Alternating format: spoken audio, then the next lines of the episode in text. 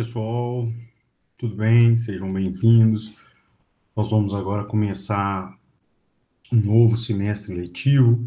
Estamos juntos aí mais uma vez em mais uma jornada de grande importância. E eu escolhi essa aula de hoje, essa aula que agora nós temos uma nova nomenclatura.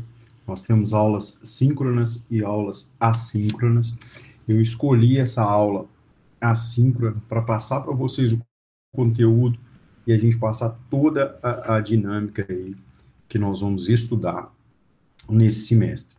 Pois bem, eu vou reproduzir para vocês um slide, vou apresentar para vocês um slide com o material dessa nossa aula inaugural, e aí nós vamos dar sequência ao estudo. O que, que é importante eu ressaltar aqui, antes da gente começar com os slides aí da nossa aula inaugural? Focar no nosso primeiro estudo dirigido. Esse é um estudo dirigido de grande importância, porque ele trata da sentença. Então, nós precisamos aí fazer referência às sentenças e os estudos da sentença, e aí nas semanas subsequentes, os princípios da execução. Então, eu quero desejar a todos aí um bom retorno às aulas, que a gente volte, que a gente estude de forma mais dedicada, que nós, ou principalmente eu como professor, me organize melhor, consiga passar o conteúdo de forma mais é, detalhada, mais aprofundada. Nós precisamos aprofundar bastante aí o estudo de processo civil para que a gente não tenha nenhuma falha em relação a isso, ok? Então vamos dar sequência aqui. Eu vou começar a apresentar a nossa aula inaugural e aí nós vamos dar sequência aí ao, ao nosso, a nossa primeira aula assíncrona. Essa aula vai ficar disponível para vocês aí no Siga, ok? Então vamos lá. Eu vou começar a apresentação. Aí vocês vão acompanhando comigo, eu vou passando aí para vocês o que nós é, já temos aí de sequência. Então vou aqui reproduzir Está aqui nossa aula inaugural. Nós estamos aí no processo civil 3, ok?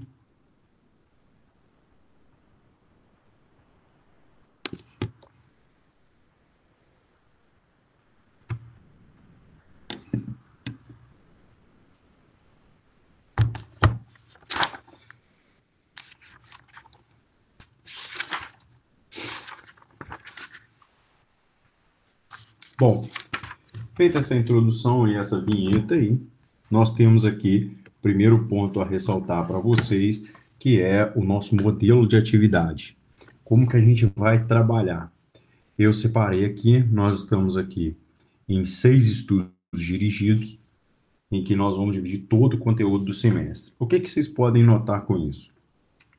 Vocês vão perceber que nós vamos ter que acelerar um pouco o estudo aí do nosso conteúdo. Vocês vão precisar de fazer bastante leitura e bastante conteúdo aí para acompanhar as aulas, e nós vamos ter várias aulas síncronas, aulas em tempo real, aulas ao vivo aí, ao, online, ok? O primeiro estudo dirigido, que é com, composto de três semanas, a gente vai trabalhar com conceito, tipos de sentença e princípios da execução. Então, isso é importante que você tenha aí como referência, que nós vamos trabalhar com essas com esses dois tópicos, tipos de sentença, óbvio que nós vamos começar com o conceito de sentença e princípios da execução. Tudo bem, pessoal? Então, carga horária semanal 4 horas. Você já tem no SIGA disponível quais são os dias que nós vamos ter as aulas síncronas nós temos aí um crédito de 80 horas e aqui nós temos as aulas, como que nós vamos fazer. Nós vamos ter uma aula síncrona, uma aula ao vivo, né? Expositiva no dia 14, porque no dia 11 é o dia do advogado e seria a nossa aula ao vivo, mas como não terá, eu vou manter essa aula ao vivo no dia 14. Vai ser uma aula síncrona expositiva pelo Google Meet, que vocês vão encontrar o link disponível lá na plataforma do SIGA. No dia 21 do 8, que é na semana, na sexta-feira subsequente, nós vamos ter uma aula assíncrona, que é essa aula que nós estamos já gravando aqui, essa aula que vai ficar disponível para você é, na plataforma do SIGA. No dia 18, nós vamos ter uma aula também síncrona, uma aula ao vivo aí, para a gente poder seguir. E aí tem um errinho aqui, é no dia 28, nós vamos ter uma aula síncrona. Nós vamos ter o fórum, que é para tirar dúvida, e no dia 28 também nós teremos uma aula assíncrona. E aqui embaixo eu separei para vocês o conteúdo, modalidade e os valores das nossas avaliações. Isso consiste na primeira, no primeiro é, estudo dirigido. 25 do 8, exame remoto, 7 pontos. E no dia 29 do 8, atividade remota, 4 pontos. Tá joia? Isso você tem o cronograma completo lá no SIGA, ok? Bom, aqui eu acho que ficou bem claro para nós. Tá? Eu vou voltar aqui para a reprodução do, do meu vídeo e aí para a gente dar seguimento aí à nossa aula. Tá? Retornei aqui tranquilo. Pois bem, pessoal, o que, que eu quero passar para vocês? O que, que a gente agora estuda aqui da parte de conteúdo conceitual? O nosso estudo agora, ele se inicia com a parte da sentença. E aí eu quero mencionar para vocês que eu deixei no material uma parte bem explicadinha sobre o que, que a gente vai cobrar da parte de doutrina nesse primeiro estudo dirigido. Na oitava edição, que é o livro que eu uso, vocês vão precisar do capítulo 23 do Daniel Amorim. Aí eu coloquei lá para vocês, Manual de Direito Processual Civil, volume único, oitava edição. As páginas dessa oitava edição pode ter uma variação entre as edições. A página tá da 737 a 775, ok? E aí você tem o capítulo 23 é o capítulo que nós vamos estudar agora nesse primeiro exame, nesse primeiro estudo dirigido, ok? Bom, qual é, professor, como que eu começo, onde que eu, eu começo a leitura dos artigos? O artigo que você vai ler é o artigo 203, que é a parte conceitual aí que você precisa da leitura do artigo 203, que fala dos pronunciamentos do juiz, ok? Então vamos lá. Eu vou mais uma vez reproduzir aqui para vocês a minha tela. Vocês vão ver aqui a minha tela e aí eu vou mostrar para vocês a parte do, do conceitual, a parte daquilo que você tem aí de suporte para o seu estudo e aí você compreende melhor o que nós estamos diante. Esse slide vai ficar disponível para vocês e aí você consegue é, ter a apresentação da tela. Então, vamos lá. Eu vou reproduzir para vocês a primeira tela aqui do nosso slide, ok? Então, você já vai ter acesso aí à primeira tela. Bom, exatamente o que eu havia dito a vocês aí sobre sentença. Tá aqui a referência, tá aqui a parte do livro e a parte conceitual que nós precisamos aqui. Eu fiz uma menção ao artigo 203 do CPC. Pessoal, o que, que a gente precisa aqui de compreender o que, que é a sentença? A sentença é um pronunciamento, né? A gente estuda lá em TGP que a sentença ela seria é, o encerramento, a materialização da jurisdição ou seja, saímos do campo abstrato e o juiz, ao sentenciar, ao pronunciar, ele materializa o exercício da jurisdição pelo Estado. Isso é um conceito que nós temos é, lá em teoria geral do processo.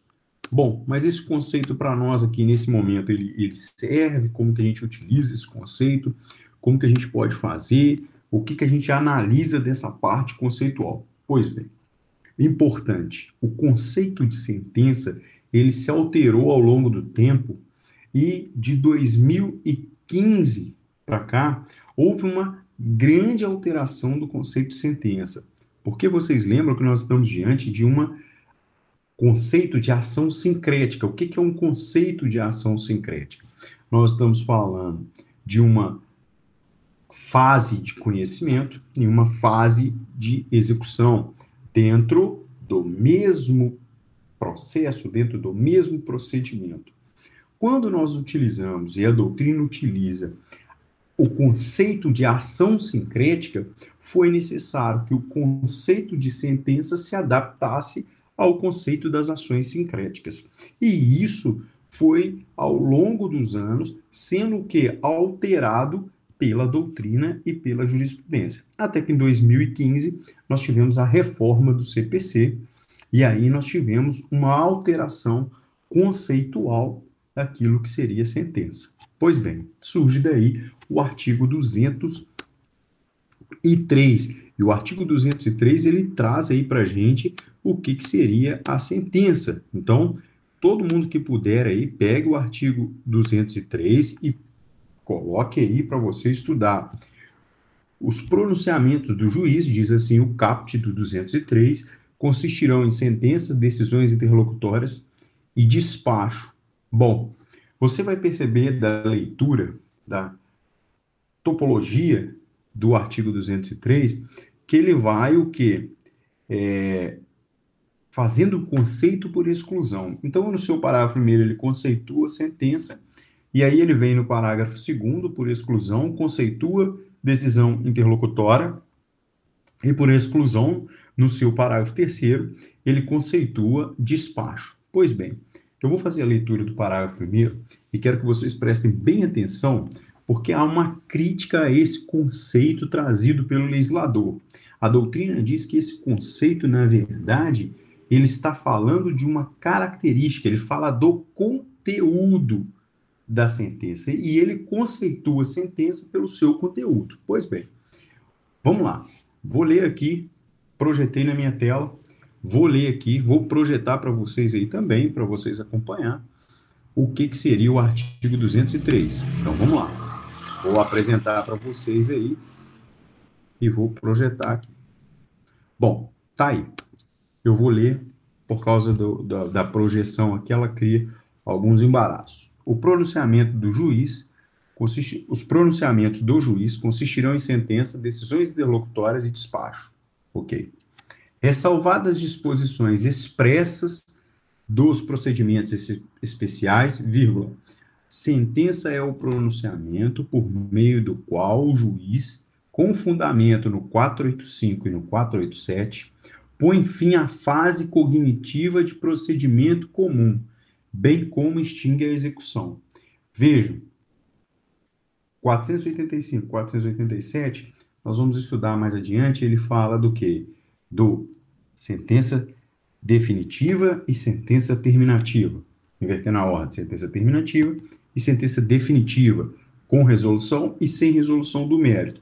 Então, ele trata duas características como fundamento para que o juiz coloque fim, essa é a expressão importante, o fim à fase cognitiva, cognição ou extingue a execução. Então, nas ações sincréticas, eu tenho o mesmo procedimento, eu tenho a fase de cognição e eu tenho uma fase de execução. A sentença, então, ela põe fim a uma das duas fases. E aí a nomenclatura é põe fim à fase de cognição do procedimento comum ou extingue a execução. Então, nós estamos falando de um pronunciamento do juiz que coloca fim a uma das fases ou as fases do procedimento, do processo dentro do procedimento comum, ok? Então, você extrai desse parágrafo primeiro o conceito de sentença, ok, pessoal? Isso é muito importante para nós aí. Bom, ainda ao longo do nosso estudo, e nós vamos ter isso na aula ao vivo, e aqui eu só estou pincelando, deixando para vocês é, só um norte do que nós vamos fazer. Nas aulas ao vivo, nós vamos é, destrinchar, nós vamos analisar ponto a ponto desse. Mas eu quero utilizar essa primeira aula assíncrona para ficar gravado para vocês, para norte, para quando vocês chegarem na sexta-feira, vocês já terem o quê? Uma noção do nosso estudo. Pois bem, vejam aqui que após conceituar sentença, nós precisamos classificar. E como que é feita essa classificação da sentença? Essa classificação ela tem dois aspectos importante e para quem faz anotação é importantíssimo anotar quais os critérios a serem adotados para a classificação da sentença. Então você vai agora pegar o seu seu caderno, vai pegar aí a sua anotação e eu quero que você anote quais são os critérios para se classificar uma sentença. Por que nós precisamos da classificação da sentença? Nós precisamos de identificar as sentenças para que a gente saiba quais são os critérios e se essa sentença e como essa sentença será recorrível, ok? Então vamos lá. Você vai pegar aí o seu caderno e vai conceituar a desculpa, você vai classificar a sentença. Você vai estabelecer quais são os critérios para classificar essa sentença. Primeiro critério que você deve adotar: conteúdo do ato sentencial. Ora, conteúdo do ato sentencial.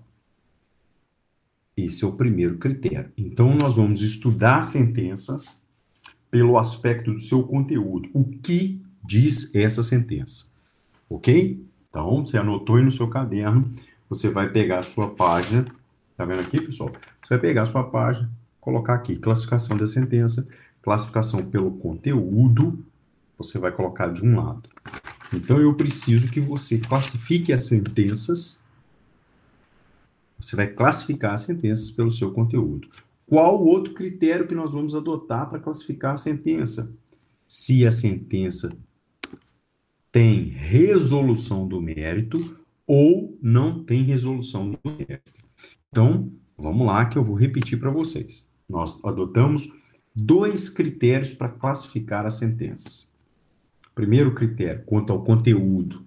Segundo critério, se a sentença resolve o mérito ou não resolve o mérito. Vejam que a gente tem dois critérios e dentro desses critérios nós temos diversas classificações. Então você anotou quais são os dois critérios que nós vamos adotar para classificar a sentença. O que, que muitos alunos geram dúvida? E eu quero que vocês não tenham essas dúvidas. Eu quero que vocês é, estudem isso, e isso é simples, sob a perspectiva de entrar na sua cabecinha que você deve separar os critérios para classificação. O primeiro critério é o conteúdo, é aquilo que está o que determinando a sentença, qual o conteúdo dessa sentença.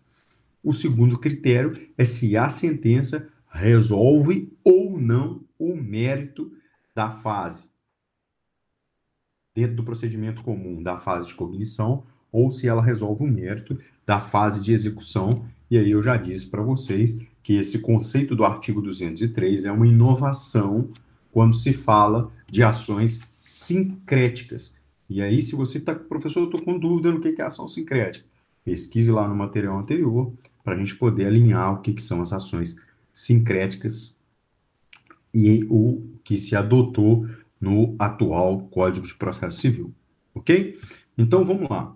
Pois bem, vamos ver quais são as classificações da sentença pelo seu conteúdo. Pelo seu conteúdo. Presta atenção que eu vou reproduzir o slide para vocês aí da classificação pelo conteúdo. Dois critérios adotados: conteúdo, vou repetir, conteúdo e se ela resolve ou não em mérito. Primeiro, nesse primeiro momento, quanto ao conteúdo, como que nós vamos classificar as sentenças pelo seu conteúdo? Vamos lá, eu vou reproduzir a minha tela do computador para que vocês vejam o slide e acompanhem comigo quanto à classificação pelo critério do conteúdo. O conteúdo da sentença, isso é importantíssimo. O que, que essa sentença fala? Essa sentença, ela declara algum direito? Essa sentença, ela tem um mandamento, essa sentença é condenatória. O que, que é essa sentença? E você precisa saber, você tem que ler. Eu já adianto para vocês, nós vamos ter um exercício na sexta-feira em que eu vou colocar ao vivo uma sentença e você vai ter que classificar ela quanto ao conteúdo. Eu preciso que você saiba qual a classificação daquela sentença em face do conteúdo. Então vamos lá? Primeiro critério a ser adotado é quanto ao conteúdo. Vamos lá. Vou reproduzir a tela e vocês acompanhem.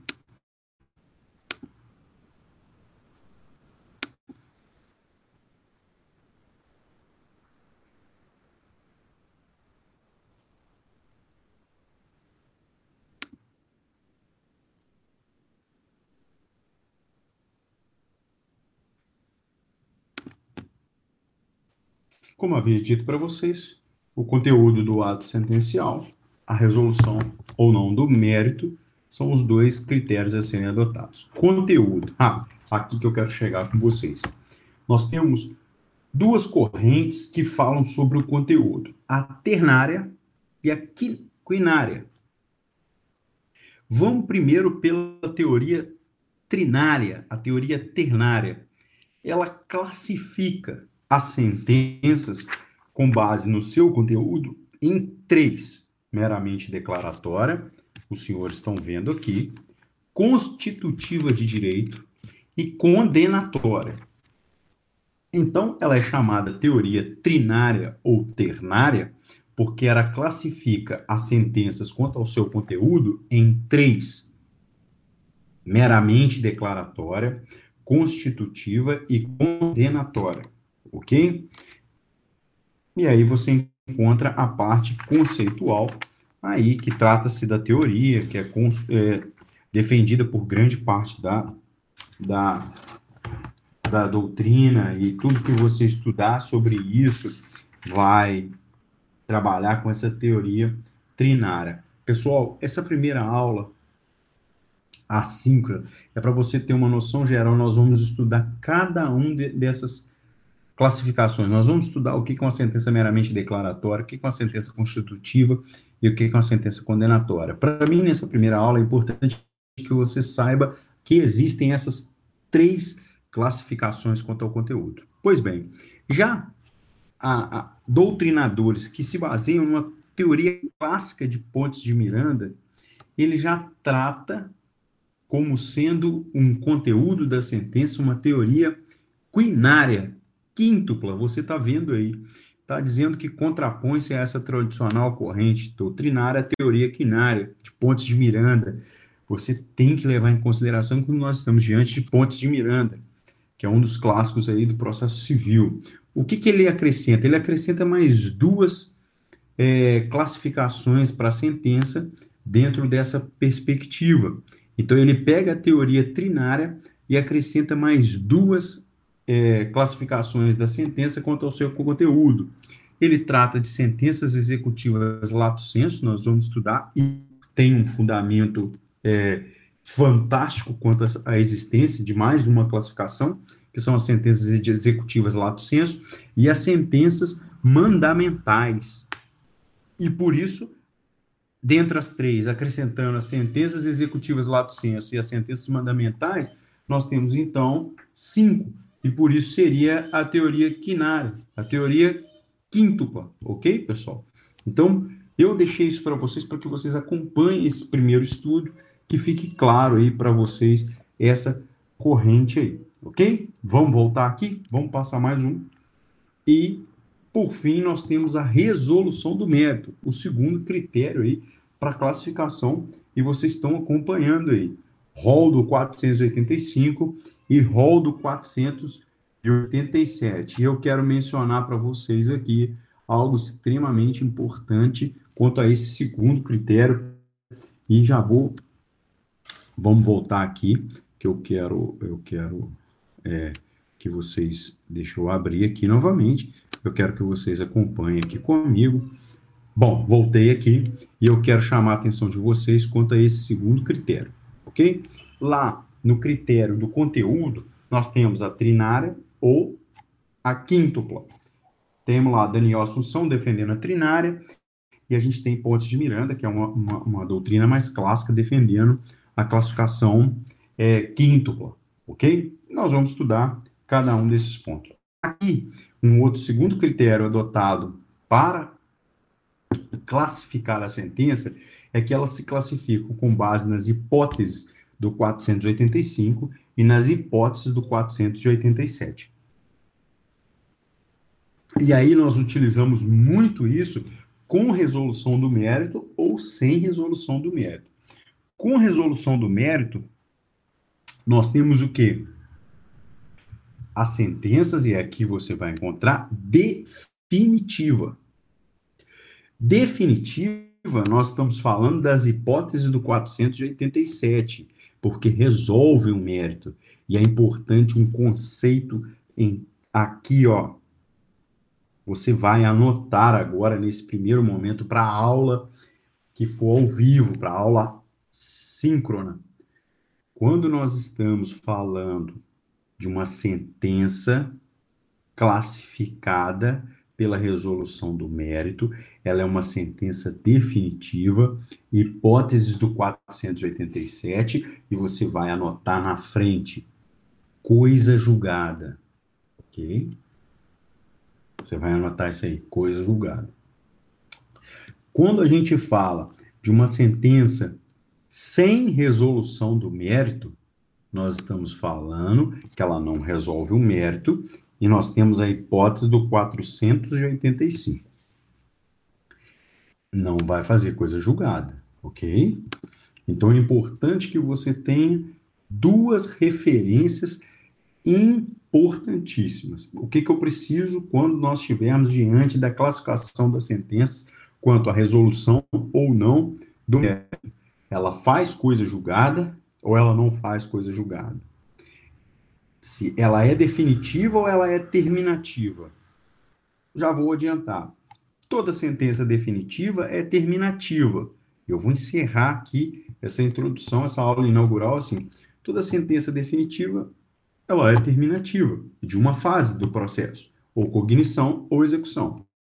Mas nem toda sentença terminativa ela é definitiva. Eu posso ter uma sentença terminativa porém sem resolução do mérito, óbvio, e eu posso submeter essa matéria novamente ao Poder Judiciário. Ok, pessoal? Então, eu vou fazer um apanhado dessa aula inaugural. A gente encerra aqui nesse ponto quanto à classificação. Nós vamos aprofundar esse conteúdo na nossa aula ao vivo e eu vou reproduzir uma sentença e quero que vocês classifiquem para mim essa sentença quanto ao seu conteúdo e se ela é com ou sem resolução do mérito. Portanto, ela é terminativa ou ela é definitiva, ok? Então, vamos fazer um, um pequeno apanhado aqui do que nós é, passamos aqui, uma introdução importante do conceito de sentença, lá do artigo 203 do CPC, e aí você tem que associar o conceito de sentença com ações sincréticas, e o parágrafo 1, segundo e terceiro do artigo 203 faz uma, uma conceituação por exclusão, ok? Nós vamos estudar cada um deles. E depois nós é, pincelamos sobre a classificação da sentença. E aí nós classificamos a sentença dentro de dois critérios. O primeiro critério quanto ao conteúdo do ato sentencial e o segundo critério se é com resolução ou não do mérito. Dentro do critério do conteúdo da sentença, a gente tem a teoria ternária e a teoria quinária. Teoria ternária, grande parte da doutrina atual a, é, se sustenta na teoria ternária ou trinária, sentenças com conteúdo meramente declaratório, constitutivo e condenatório. Já a teoria quinária ou quíntupla é defendida por Pontes de Miranda, que além dessas três que eu acabei de falar, ele acrescenta sentenças executivas lato senso e sentenças mandamentais, ok? E dentro do segundo critério, resolução do mérito, nós temos dois artigos como referência, o 485 e o 487, ambos do CPC. Sentenças terminativas, 485, são as que não resolvem o mérito. Sentenças definitivas, 487 são aquelas que resolvem o mérito do processo, ok? Com base nessa aula introdutória, você tem um aporte aí, já com as páginas, para que a gente possa é, dar continuidade ao nosso estudo, ok, pessoal? Espero ter ajudado vocês.